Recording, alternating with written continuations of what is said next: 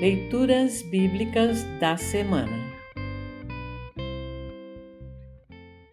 O trecho da Epístola para o primeiro domingo após Epifania está registrado em Romanos 6, 1 a 11. Para compreender melhor este trecho, ouça esta breve introdução. O apóstolo Paulo usa a figura da morte e da ressurreição para falar sobre a nova vida que agora temos porque fomos batizados para ficarmos unidos com Cristo Jesus. Romanos 6, 3. No batismo, ficamos unidos com a morte e o sepultamento de Cristo.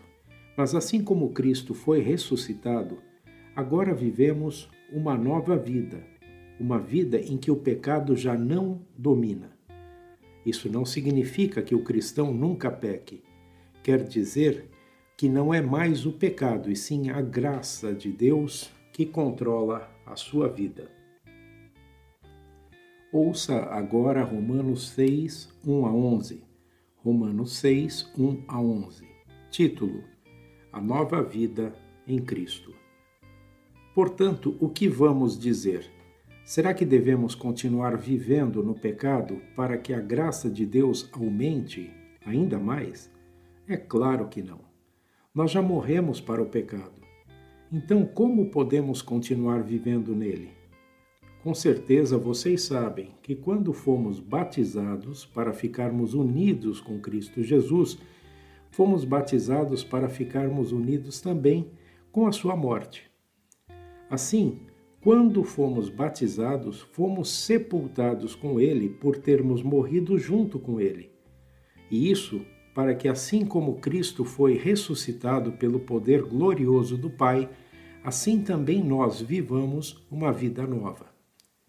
Pois se fomos unidos com Ele por uma morte igual a dele, assim também seremos unidos com Ele por uma ressurreição igual a dele.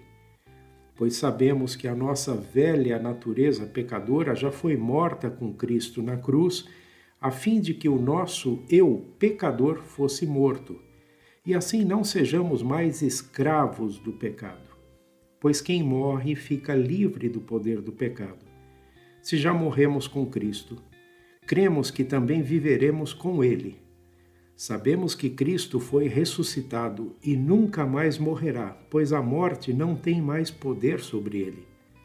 A sua morte foi uma morte para o pecado e valeu de uma vez por todas. E a vida que ele vive agora é uma vida para Deus. Assim também vocês devem se considerar mortos para o pecado, mas por estarem unidos com Cristo Jesus, devem se considerar vivos para Deus. Assim termina o trecho da epístola para esta semana.